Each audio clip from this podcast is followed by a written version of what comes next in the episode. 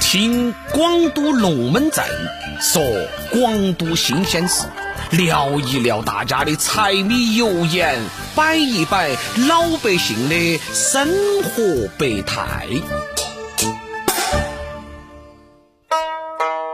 欢迎收听今天的广都龙门阵，我是喜妹儿。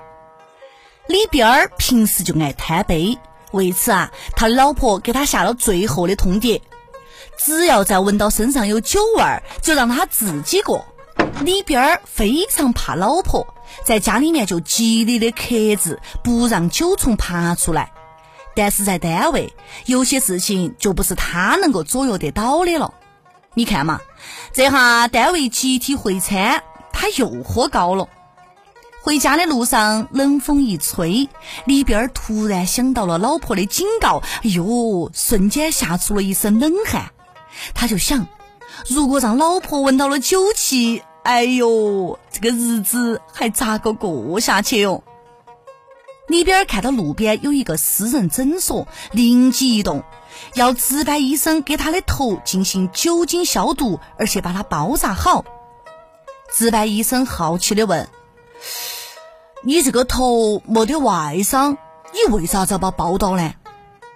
里边说：“这个嘛，你就不用管了，你尽管啊，按照我说的做，一分钱都不会少给你的。”医生也不再多问，按照处理外伤的流程，给里边儿头就包好了。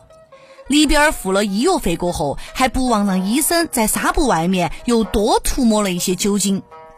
里边儿回到家过后，妻子看到他头上包着起纱布，脸都吓白了，心痛的问他：“你你这个是咋个搞的哦？”里边装出痛苦的样子说。哎呀，你莫说了，下班路上啊，撞到电线杆子上面了。哎呦，我的头好痛哦！哎呀，我要赶紧睡了。说完，他拉个被子，倒头就睡。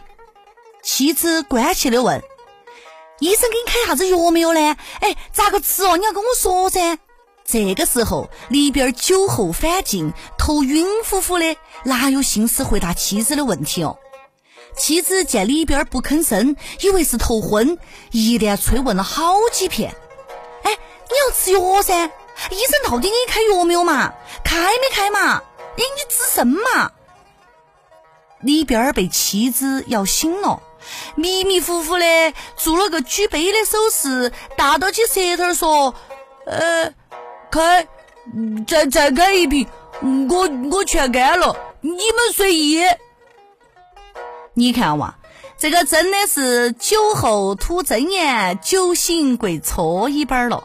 在此呢，喜妹儿也借这个故事给所有的听友一句劝告：不要喝太多的酒，喝酒伤肝伤身体，自己的身体是自己的嘛，也不要让家头的人为你操心。